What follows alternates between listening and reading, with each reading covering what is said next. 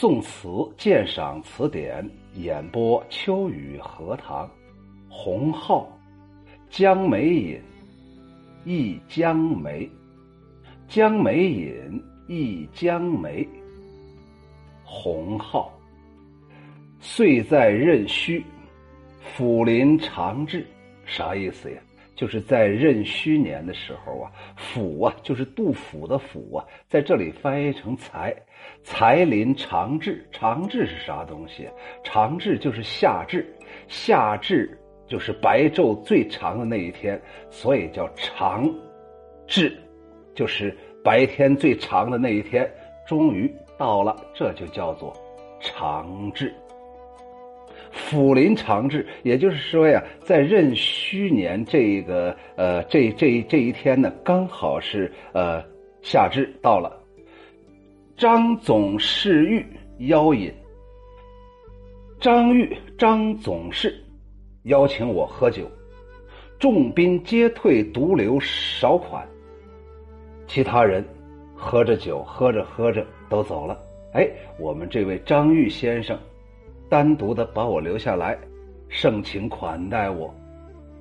又加了一个新节目，什么节目呢？势必歌江梅引，那些歌女呀，专门给我唱了一个词牌，叫《江梅引》。在这个《江梅引》的歌词当中，有六个大字“念此情家万里”的句子。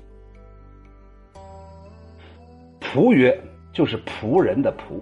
我在这里把“仆”给大家解读一下，它有两个音，一个是“仆”，“仆”有两个意思。第一个意思指的是被人雇佣、差遣服务的人，和这个主是相对的，所以我们经常说他们哥俩呀，他们之间是主仆关系，所以组词就叫做仆人、仆从。第二个呀，是一种谦称，谦虚的说：“我我就是您的仆人，所以仆怎么怎么样。”在这里面啊，这个仆啊，应该指的是第一个词条的意思，指的是仆从，就是指的是那个侍婢、婢女。这个仆还有个音，就是扑，大家都很清楚，扑啊，它的意思是向前跌倒的意思。比方说扑倒、前扑后继。当然了，也有前赴后继这个词语。我们接着来看他的这首《江梅引》前面的小序。仆曰，就是这个侍婢就说：“此词待为我作也。”就是这首词啊，好像专门是给我洪浩做的。又闻本朝使命将至，感慨久之。我又听说呀，我们南宋朝廷啊派使臣就要到北国来了，我非常感慨呀。哦，原来洪浩是南宋的人，他现在在北国呢。既归不寝，追贺四张。等我从这个张总是张张玉这块回来以后啊，我咋都睡不着觉。于是啊，我赶紧刷刷点点应和了四首词，多用古人诗赋，各有一笑字，大多呀都用古人的那些现成的句子，从现成的句子里面摘出来一些词语，呃，但是呢，每一首词里面都有那么一个笑，欢笑的笑，聊以自宽。我自己宽慰我自己呗，因为我现在回不了万里之外的家乡啊，所以这就是说，为什么当势必唱《江梅引》有“念此情家万里”的时候，我就感慨呢？如暗香、疏影、相思等语，虽甚奇，经前人用者众，嫌其疑虑，故折略之。像什么暗香啊、疏影啊、相思啊等等这些话，虽然呢显得非常奇特，但是啊已经被前人都用了，没有任何新意了。所以我把呃我写的那些跟暗香、疏影、相思有关的词啊，在这里就不提了，多多少少有点丢人，因为我用了人家现成的句子。你像林波的暗香、疏影，人家都用的很多了。足押吹字。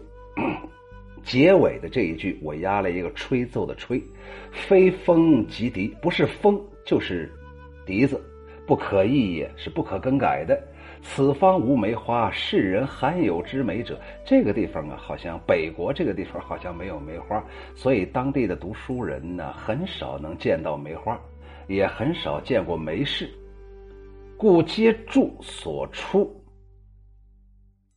所以呢，我就把这个有关梅花的一些东西啊，都要注释一下。天涯渔馆忆江南，几枝开始南来。还待余杭春信到烟台。准你寒英聊未远，隔山水，应消落复宿谁？空嫩遐想笑摘蕊，断回肠思故里。漫谈绿绮饮三弄，不觉魂飞。更听胡笳哀怨泪沾衣。乱插繁花须一日，待孤讽怕东风一夜吹。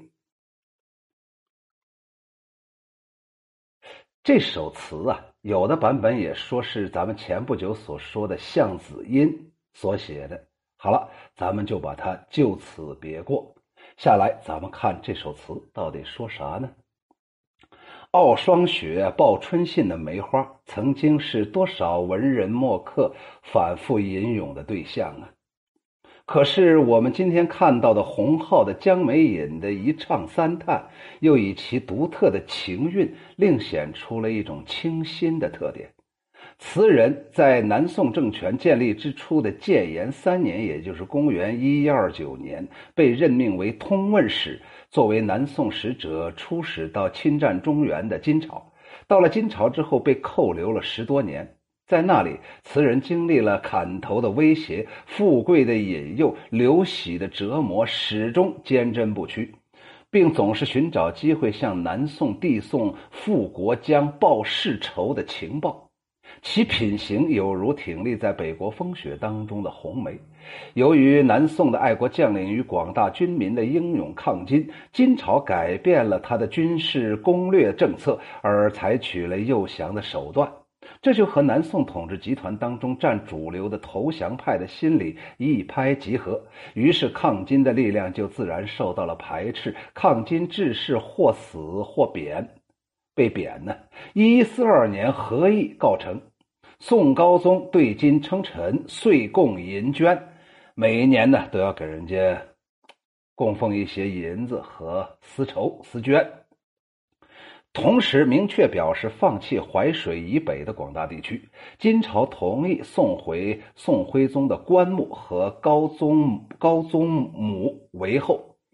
这一年的夏至的这一天，也就是刚才所说的长至的这一天，洪浩听那些侍女呀唱《江梅引》，当中有“念此情家万里”的这种句子。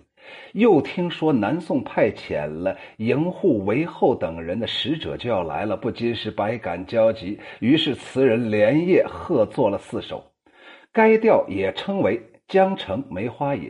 调名本是本来呀是来自李白的《江城五月落梅花》的诗句。洪浩这首词啊，前三首分别取了呃。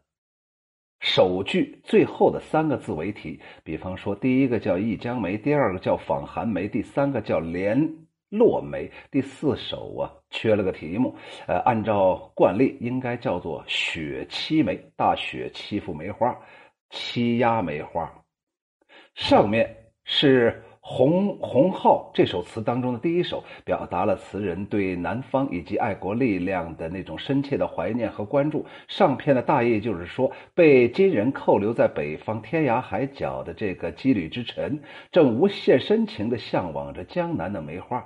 遥问他现在有那么有多少枝花在怒放呢？听说南方将有使者前来，多么盼望他们能把江南呢象征春天信息的梅花。烧到我所待了十多年的北国呀，也许准备用它来安慰远方之人。可是间隔千山万水，即使花烧到这儿，想必也已经零落了吧？满腔的钟情啊，还能向谁诉说呢？唐朝有一个伟大的诗人叫柳宗元，在《早梅》当中有这样的一句话。欲为万里赠遥遥山水隔，寒英作萧落何用为远客？柳宗元诗当中啊，寄寓了改革家被打击之后的怨愤，就是怨恨、愤怒之情。可是我们洪浩在这个词里面借助于梅花啊，表示的是山河破碎、忠良遭弃的那样一种悲慨的命运。既然说到了这个早梅呀，我们就不要把它错过。我们来看看这个早梅到底是啥意思呢？早梅，柳宗元。早梅发高树，迥映楚天碧。朔吹飘夜香，繁霜滋小白。欲为万里赠遥遥，山水隔。寒英作萧落，何用为远客？翻译出来呀，就是早梅在高高的枝头绽放，远远映照着广阔的碧蓝天空。夜晚北风吹来，是阵阵花香，在浓霜当中增添着洁白的光泽。想折一枝寄赠万里之外，无奈是千里迢迢，山水阻隔。眼看寒梅即将零落凋谢，我将用什么去慰问远方的友 人呢？柳宗元的这首诗所创作的具体时间不详，在永贞革新失败之后，柳宗元被贬谪到了偏远落后的永州，但他并没有因为政治上遭受打击而意志消沉，相反的，还更加坚定了他对理想的追求。这首《早梅》就是在这种思想境况下写成的。好了，下来我们接着看今天我们说的这首词。我们洪浩这个人呢，长期都希望，甚至想象着有一天能够南归故国，投身抗金事业。可是面对严酷的现实，词人不禁是忧心忡忡。金朝对北方疆土的占领。已经得到了南宋王朝的确认，而且南宋当局正疯狂的迫害力主抗金的忠臣义士，使恢复之功毁于一旦。这样的时局下，自己耿耿孤忠，又能怎要又能又怎样才能获得回报，如愿以偿呢？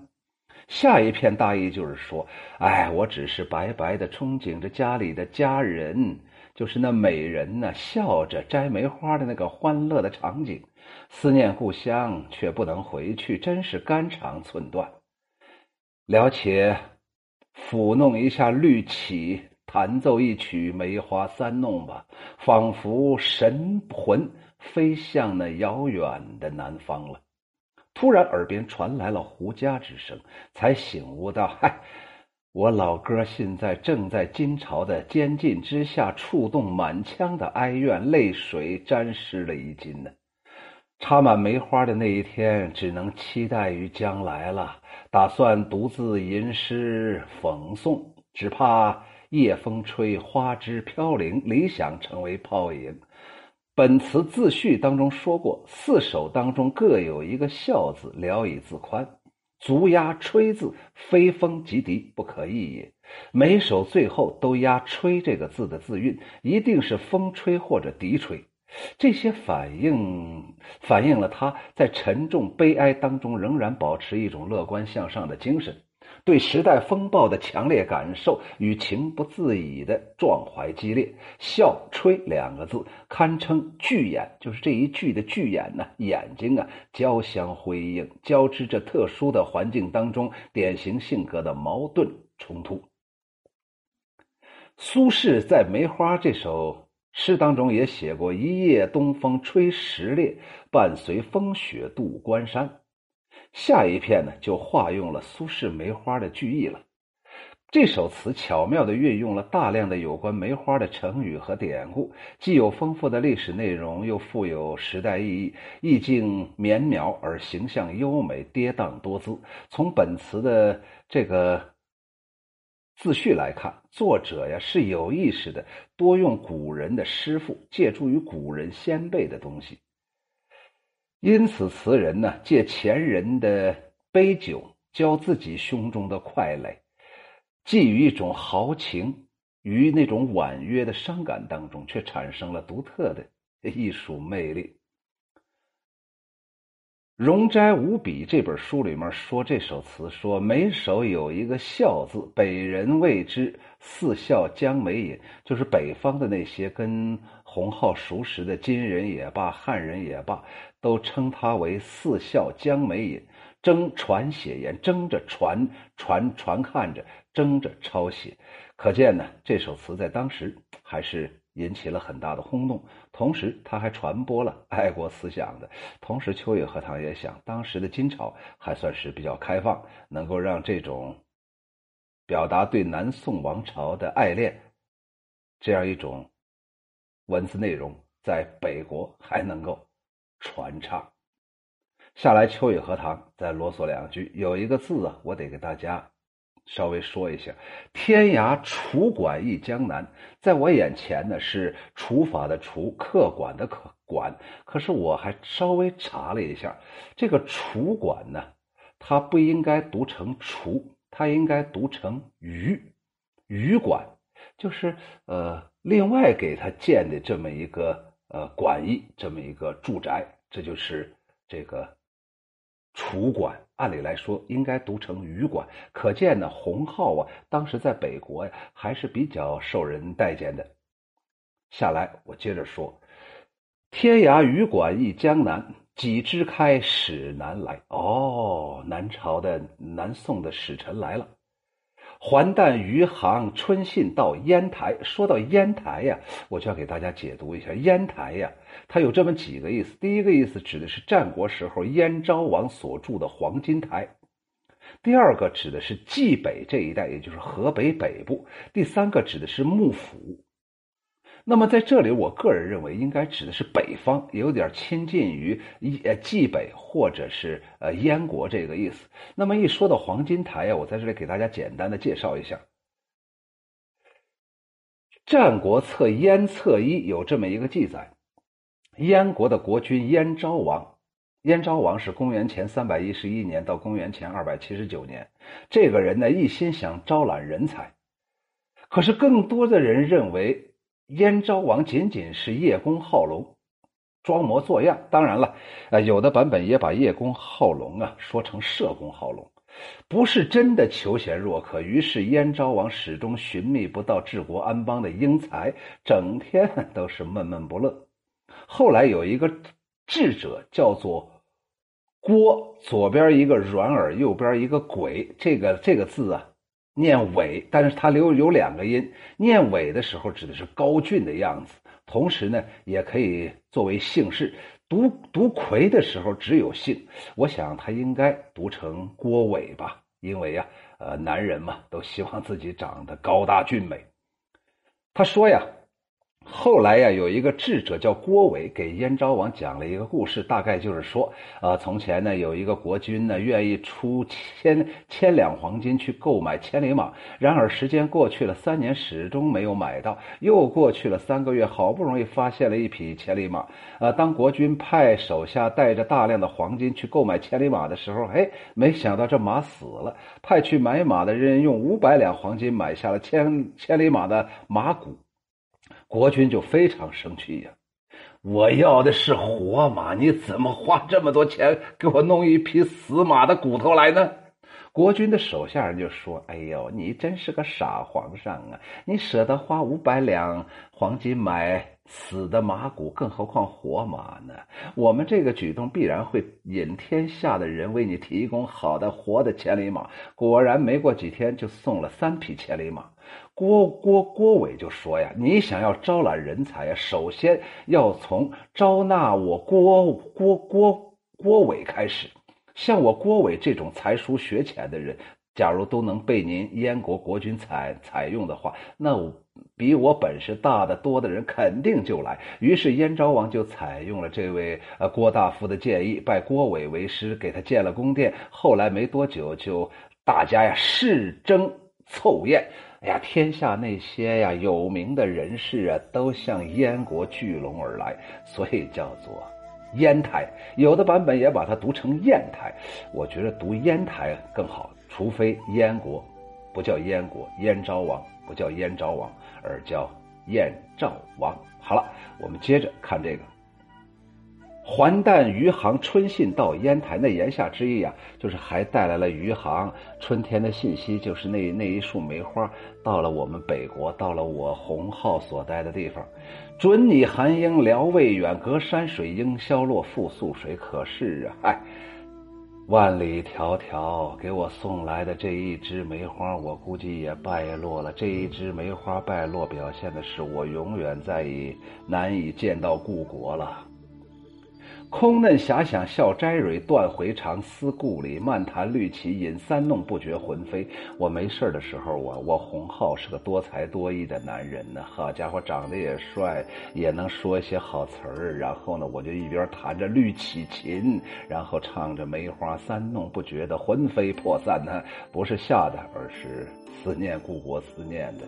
然后啊，我正陶醉在马上就要到家门口了，乘坐着自己的旋律就要飞到自己家庭院，就要见到自己家里庭院春天的消息、梅花的时候，突然不知道哪个不争气的人弹起了胡笳，哎呀，一下子这个音乐声又把我拉回到了我现在所待的被囚禁的北国，于是我就心里非常伤感，哎。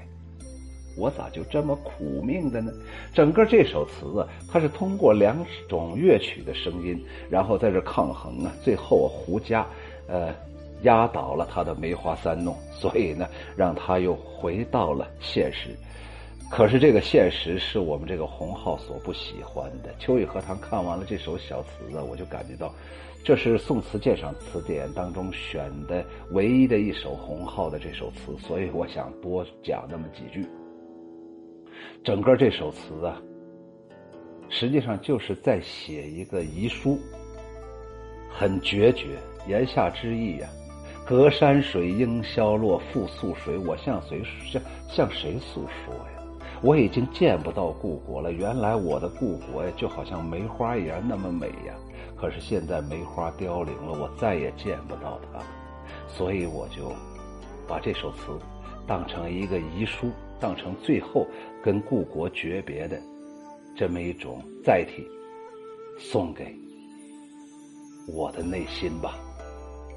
说到这儿的时候，我就自然想到了一个人，这个人呢大家都很熟悉，这个人叫个《别哭，我最爱的人》的作者郑智化。郑智化呀，是一个用灵魂来发声的这么一个歌手。郑智化和他的歌曲呀，带给人的，绝不仅仅是一种旋律、旋律啊，或者是一种简单的文字堆积，它是一种心灵震撼，一种灵魂的升华，更多的是对生命的一种反思。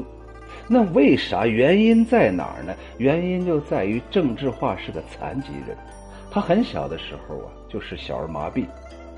大家不知道看没看过他在舞台上支着双拐在这唱歌的时候那种样子，两个腿啊就好像纸糊的一样在那飘。由于我个人呢也身体这块也多多少少有些问题，于是我相信我小的时候跟郑智化小的时候。都更加多了一些自己独处的时间，独处的时间久了，就没事想天想地想自己想未来想过去想该不该活着想怎样活着想怎样去死等等等等，想的不能再想了，所以想的多了，人慢慢就容易深刻，同时慢慢也。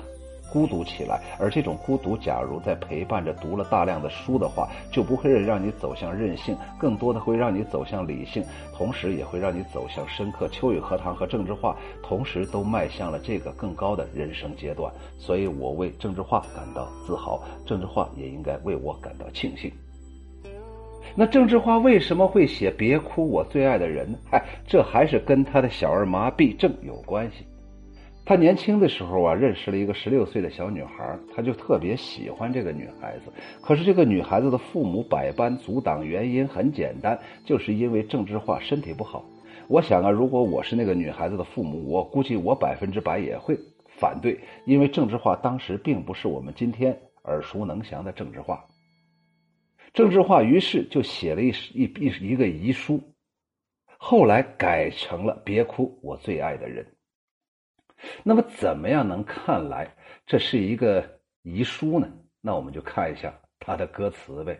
他说：“别哭，我最爱的人，今夜我如昙花绽放，在最美的一刹那凋落，你的泪也挽不回的枯萎。别哭，我最爱的人，可知我将不会再醒，在最美的星空中眨眼。我的眸是最闪亮的星光。是否记得我骄傲地说：“这世界我曾经来过。”不要告诉我永恒是什么，我在最灿烂的瞬间毁灭。你看看这歌词儿写的多硬啊！今夜我如昙花绽放，那言下之意，我把最美的。这种感觉给你了，然后我就死去了。别哭，我最爱的人，明天你可能就见到我的尸首了。而且我还想设计一下，专门就要让你看见。可知我将不会再醒了，我再也醒不来了。可是后来呀，可能是阴差阳错，郑智化没死成。想到没死成的郑智化，通过这个事儿，或者通过更多的别人对他的不解。疑问、怪异的眼神和嘲笑，还让他更加强大。他不但不想死，而且还想像秋雨荷塘一样，好好的活着呗。同时，还要给大家带来一种快乐和幸福。好了，下来让我喝口水，我卖卖力气，给大家唱一下这首歌。洪浩给南宋王朝用一首。梅花引写了一个遗书，郑智化也是给这个给自己写了个遗书，反正都很伤感，反正都是诉说衷肠。我觉得他们两个还比较相配，我还是像以前那种说法，我把我郑智化的这首《别哭我最爱的人》这种旋律作为洪浩的《梅花隐》的这首词的伴奏。让他们争取珠联璧合吧。下来，我给大家听这首歌，看看大家能不能听清楚。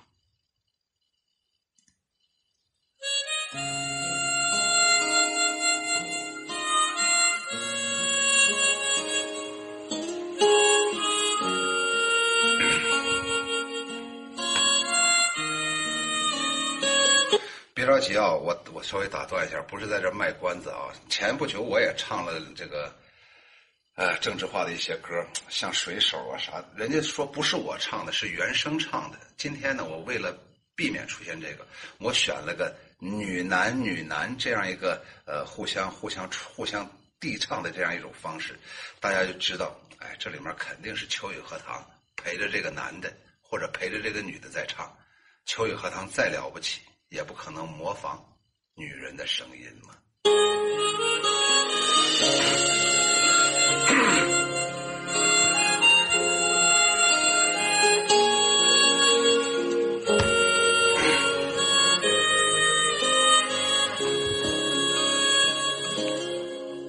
别哭，我最爱的人，今夜我如昙花绽放。在最美的一刹那掉落，你的泪也挽不回的枯萎。别哭，我最爱的人，可知我将不会再醒。在最美的夜空中眨眼，我的眸是最闪亮的星光。是否记得我骄傲地说？这世界我曾经来过，不要告诉我永恒是什么。我在最灿烂的瞬间毁灭，别哭啊！这首歌多好。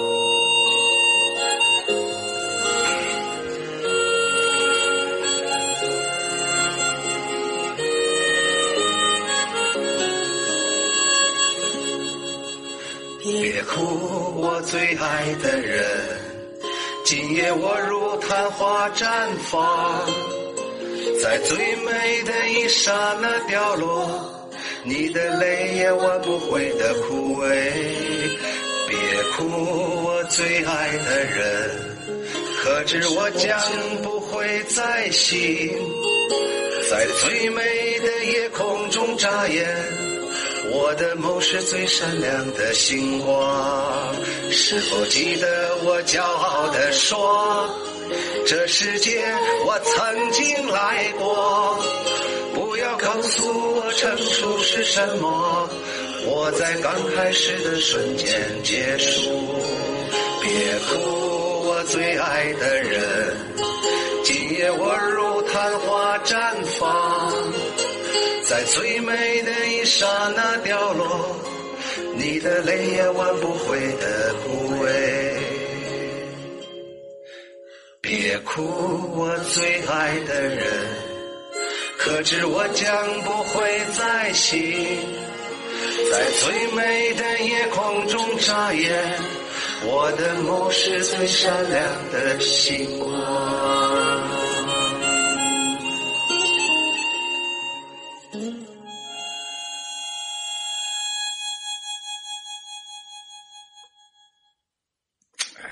实际上，我最喜欢的是刚才后面那个汪汪汪汪汪汪汪汪，哎，就那个颤音，好像心弦在波动，眼泪噼里啪啦的往下直掉直砸呀！哎，说到这儿的时候，咱们还得再说一下洪浩的《江梅引》。刚才呀，这位，哎呀，这个叫啥来着？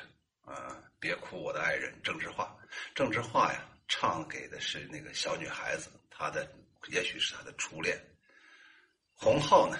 唱给的是谁呢？唱给的是南宋王朝。对自己的恋人也罢，对自己的家人也罢，对自己的友人也罢，乃至于对自己的国家民族也罢，人人都怀有一份真情。只要是真情，他们之间一定是相通的。我为我选到这么一个用政治化的《别哭，我的爱人》给洪浩的《江梅引》做一个伴奏，为我有这个点子点赞。好，最后把这首词再读一下，那个序我就不读了。《江梅引》忆江梅，洪浩，天涯渔馆忆江梅，几枝开，始南来，还待余杭春信到烟台。准你寒英辽未远，隔山水应消落复宿水。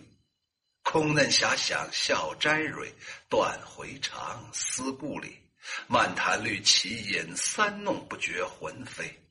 更听胡笳哀怨泪沾衣，乱插繁花须一日，待孤逢怕东风一夜吹。谢谢收听，欢迎大家关注。订阅、评论，感谢对我的支持。